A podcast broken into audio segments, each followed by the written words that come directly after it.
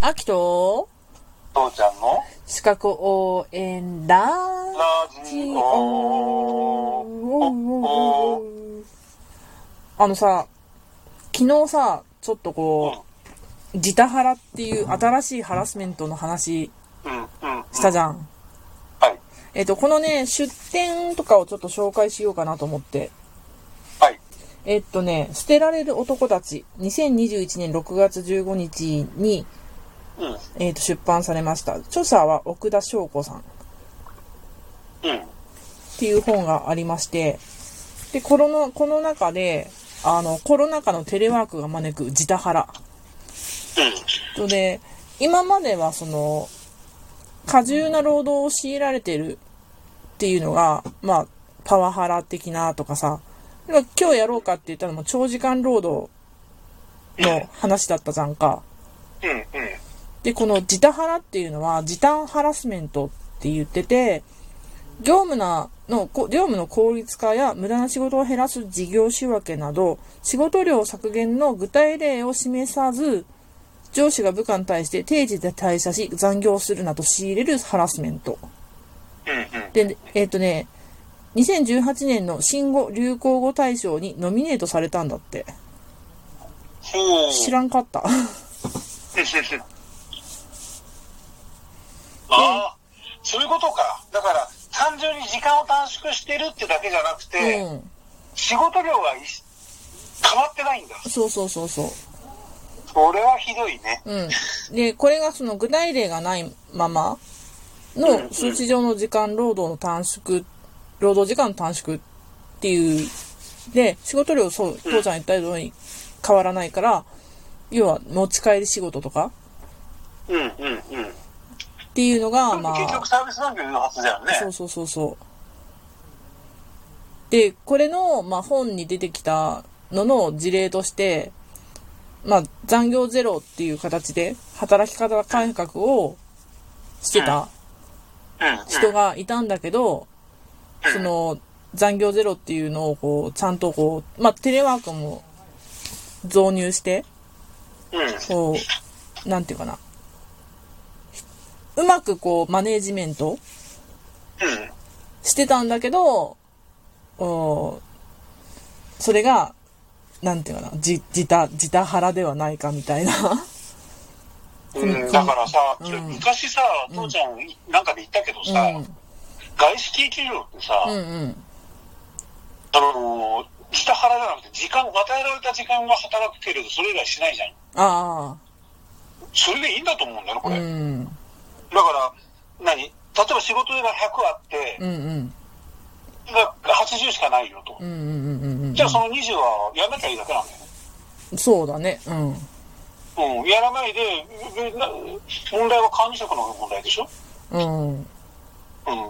だからこれは、そうしなきゃいけないのに、なぜ日本の、だから労働者はそれを、うん自分がその20をなんでサービス残業しようとか、これをしなきゃいけないってストレスに感じるんだろうっていう。うんうん、そこがね、だから本当おかしい。うんうん。それで会社が潰れちゃったら何もなんないじゃんじゃなくて、じゃあそういう営業を持ってこいよって話だよね。そうだね。うん。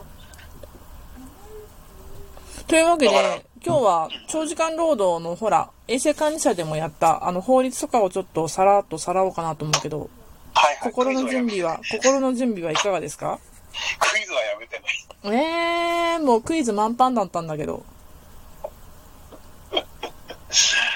クイズにしたら俺全部無言で通すからね。まあ放送事故じゃん。それを管理するのは秋の仕事だ。 あ俺の仕事ではない。ーじゃあ、無言クイズ、じゃじゃん。え労働基準法の定めにより、1週間に、時間を超え労働させてはならないとあります。は何時間だったでしょう ?5、4、 35 3、2、1、ブブー、35ではありません。はなんだっけ40えっと、40だっけいはい、40です。はい。だから答えないって言ってんのに答えさせるなんて卑怯だと思います。 でも答えたじゃん。日本人だからね。 違うよ。秋と父ちゃんの中だからだよ。そうだね。うん、これ日本人だからねって言ったら、なんか、何、アキさんってパワハラダメっていうのにパワハラしてんだと思われるじゃん。そういうところにミスギークしてみようかなと。 さあ行こうか。ううん。40か。ん。うん。そっかそっか。うん。うん。で、えっ、と、サブロク協定っていうのがあったんだけど、あったうね。ん。あったね。うん。これが、その、時間外の、要は残業とか休日出勤っていうのが、まあ、これなんでサブロック協定かっていうと、労働、労働基準法の第36条の規定に基づく労使協定ってやつなんだけど、はいはい。うん。えっ、昭和と、 36ね、年生まれじゃないのね。うん、昭和36年生まれじゃなかったね。うんうんうん。えっ、と、まあ、言うたら、労働者の過半数で組織する労働組合、または、労働者の過半数を代表する者が、書面で協定をして、行政官庁に届けた場合において、うーんと、残業や休日出勤が可能となりますと、うんうんうんうん。という制度ではあるのね。うんうんうん。で、まあ、労働時間の延長の限度として、1ヶ月に45時間はい。というふうに設定されてます。えー1週間だと15時間、2週間だと27時間、4週間で43時間、1ヶ月で45時間。これね、ちょっとね、4週間と1ヶ月でね、あの、週と28 28日、1ヶ月だと30日かなんか31日かなんかその、あれがあるんでうんすよ。うんうん。で、2ヶ月で81時間、3ヶ月で120時間、1年間で360時間みたいなのあるわけよね。それさ、すっごい計算難しいよね、確かね。そうそうそうそうん。どの規定に合わせりゃいいのかってのがすごいなんか悩むよね。う。うん。そうなんよ。うん、はいはい。で、やっぱね、例えばその1ヶ月単位で、労働、う労、時間外、労働契約結ぶとしてもさ、45時間が限度じゃん。うん。うんうんうん。だからその、限度時間をこう、やっぱ次の月も変えた、やんなきゃならないと。その次もやんなきゃならないみたいな。労働時間延長ってやっぱ可能みたいに見えるじゃん。うんうんうん。それはダメだよねっていうのは、こう、決まってて、うん。えっと、一応厚生労働大臣が労働時間の延長の限度を定めれることができるっていうふうにはなってんだけどね。はいはいはうい。ん。まあ、やらないわね、あの人たちは。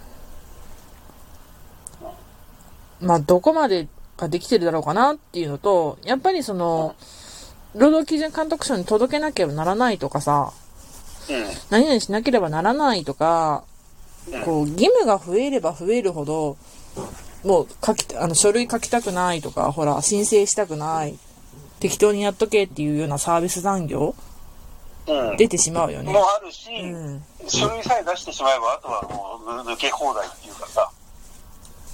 あ、そそうなうるからねうん。うそうなのよね。ん。うんうん。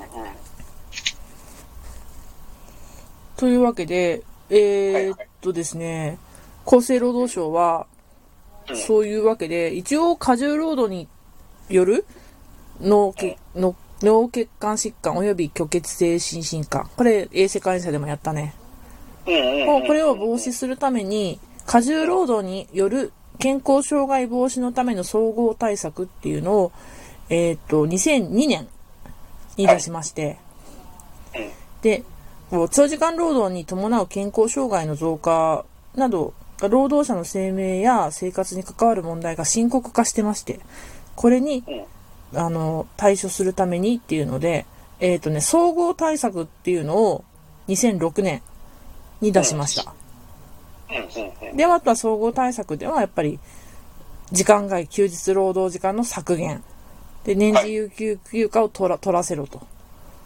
うん。うん。で、労働時間ちゃんとできてますかっていうのをちゃんと改善してくださいっていうのと、労働者健康管理ちゃんとしてくださいっていうのをやってますね。うんうんうん。で、これで、あのーほら、産業医とかでもやったね。ほら、労労働安全衛生法でさ、時間外とかさ、休日出勤とかがさ、え月100時間変え超えてさ、疲労の蓄積が認められて、面接受けたいって言った人がおったら、面接指指導しなきゃいけないとかってあったじゃん。はいはいはいはい。で、まあ今後もこういうののこう拡大うん。はしていくっていう風になってる。だからその拡大の一つとして、まあ、あれだよね、1ヶ月あたり100時間超えるじゃなくて80時間うん。で、かつ申請があったら面接指導するよとかさ、うんうんうんうん。うん細かいでもね、ほら、えっと、1ヶ月あたり45時間超える人とかでも、ちょっと健康上の配慮がひ必要と認められた人は、やっぱり面接指導とかの措置しなきゃならないとかってやっぱあるのね。はいはいはい。だだから、どんどんどんどん拡大していって、うん。うん、それに準じた、うん、メンタルヘルス不調だったり、その、健康上の不調だったりを、まあ、早期に発見、改善できるように。そうだっていうようね。な、一応指針は出てるよっていう話ね。それさ、うん。例えば広告代理店とかってちゃんと機能してるのかどうなんだろうね。なうん。広告代理店とか証券会社は、証券会社はどうなんだろうそこは、そこまでいいいかないような気がするけれど。うん。いや、でもそれでもやっぱり、あと役所なんかもそうだよね。そうそうそうそう。あのうん。そういうところは本当にちゃんときちんと全部やれてんのかなそこがね、やっぱね、探したけどデータはないんですね。まあ出さないだろうね。うだってん。多公分務員を除くとか。かって書いてあったりするしね。で、多分だからほら、みなし労働みたいな感じで、うん。あのー抜け道って多分あるでしょなんか語ってくれるいや、しないしない。これはこれで終わり。じゃあ、また明日よろしく。